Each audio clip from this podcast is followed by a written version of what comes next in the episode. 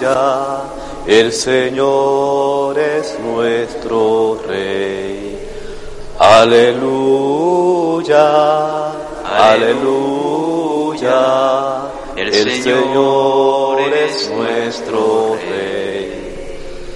El Señor esté con vosotros. Y con tu espíritu. Lectura del Santo Evangelio según San Marcos.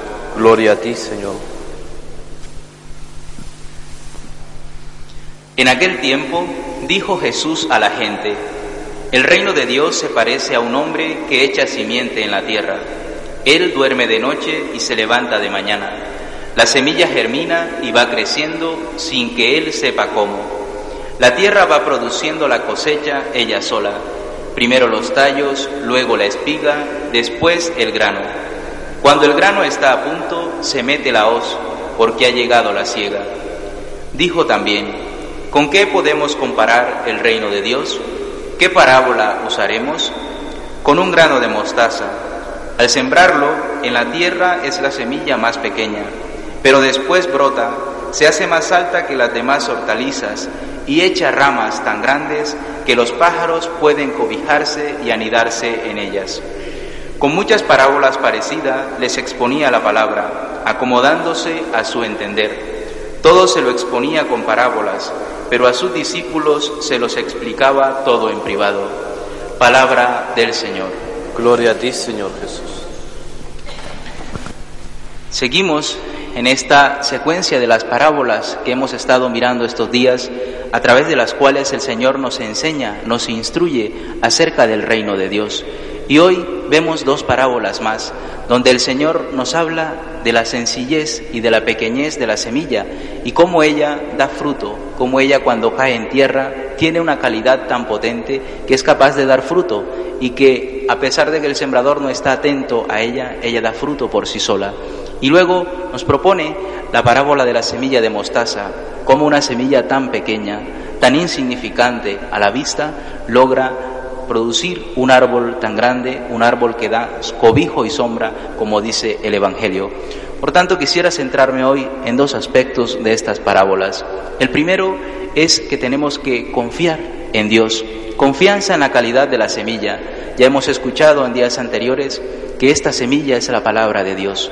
La palabra de Dios es capaz de dar fruto por sí sola, tiene una calidad potente y cuando cae en tierra, aunque nosotros no estemos pendientes, así como el campesino no está noche y día mirando cómo va la semilla, esa semilla va dando fruto. Y poco a poco se va produciendo ese desarrollo, la semilla en tierra y la palabra de Dios en nuestra vida y en nuestro corazón. Confiemos en Dios, confiemos en que estamos en sus manos, en que es Él el que lleva el proyecto de nuestra vida.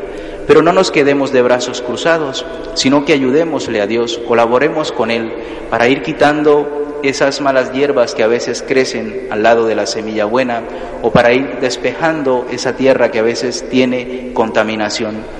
Purifiquemos nuestra alma y nuestro corazón a través del sacramento de la confesión y dejemos que esa palabra que Dios siembra en nuestro corazón día a día produzca sus frutos y ojalá sean frutos abundantes. Por tanto, confianza plena en que Dios es el que, el que lleva el proyecto de nuestra vida que por más insignificante y pequeño que parezca a veces nuestro esfuerzo y nuestro trabajo, el Señor lo puede llevar a feliz término.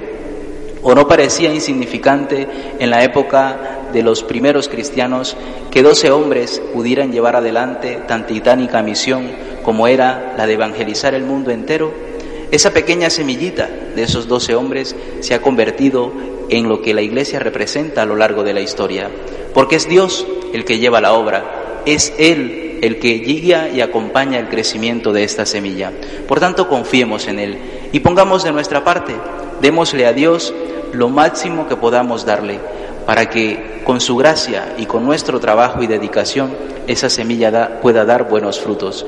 Si el Señor no construye la casa, en vano se cansan los albañiles, pero los albañiles tienen que trabajar tienen que poner de su parte. Nosotros hagamos nuestra parte, busquemos ese espacio para tener una relación plena con nuestro Señor, esa comunión personal, porque el reino de Dios no es otra cosa que entrar en comunión plena con Cristo, Él que es la palabra de Dios, Él que es el que viene a enraizar en nuestro corazón este mensaje de amor y de esperanza. Así que confiémonos plenamente de Él, confiemos en la gracia de Dios y hagamos nuestra parte, hagamos nuestro esfuerzo por mantenernos en gracia de Dios. Cuando caigamos debido a nuestra imperfección, acudamos a la confesión para que el Señor nos purifique, nos levante y nos dé fuerzas para seguir construyendo este reino en medio del mundo. El reino es de Dios, pero pide nuestra colaboración, pide nuestro esfuerzo. Y cada uno de nosotros tiene que ayudar a que el mensaje del Evangelio llegue a las personas que están a nuestro lado. Y muy seguramente parecerá insignificante una palabra, un gesto, una mirada amable, pero el Señor se encargará de que eso pequeño, de que eso sencillo pueda dar buenos frutos, pueda dar grandes frutos. A veces nos ponemos grandes proyectos y no dan los resultados que esperamos. Y sin embargo, aquella ayuda que le prestaste a una persona en la calle, aquella palabra que de consuelo que le diste a una persona, logra frutos más grandes que esos proyectos que tú te propusiste. Porque en lo sencillo, en lo pequeño, se manifiesta la grandeza del amor de Dios. Aprendamos a confiar en Él y dejemos que en nuestra sencillez y nuestra pequeñez Él haga obras grandes. Eso fue lo que hizo San Juan Bosco, el santo que hoy celebramos.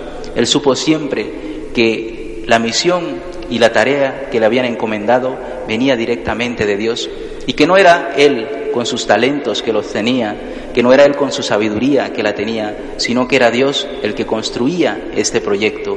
Ya vemos lo que hizo San Juan Bosco y cómo a lo largo de la historia de la Iglesia Él ha puesto no solo ese granito, sino muchos granos, porque han nacido muchas vocaciones y muchos santos de esta vocación a la que Él supo responder. San Juan Bosco, que era un hombre inteligente, supo que el éxito no estaba en su inteligencia, sino en la gracia y en el amor de Dios.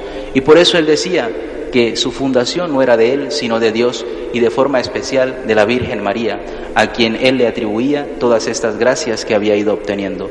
Hagamos nosotros igual que San Juan Bosco, imitémosle en esta confianza en Dios, imitémosle en poner al servicio de Dios nuestros pequeños dones para que Él pueda sacar grandes frutos de esos pequeños dones. Hacemos un momento de oración en silencio pidiéndole a Dios que nos dé la gracia de confiar siempre en Él, de saber que nuestra vida está en sus manos y también pidiéndole la gracia de que nos dé la fuerza y la capacidad para hacer todo lo que está a nuestro alcance. Hacemos un momento de oración en silencio.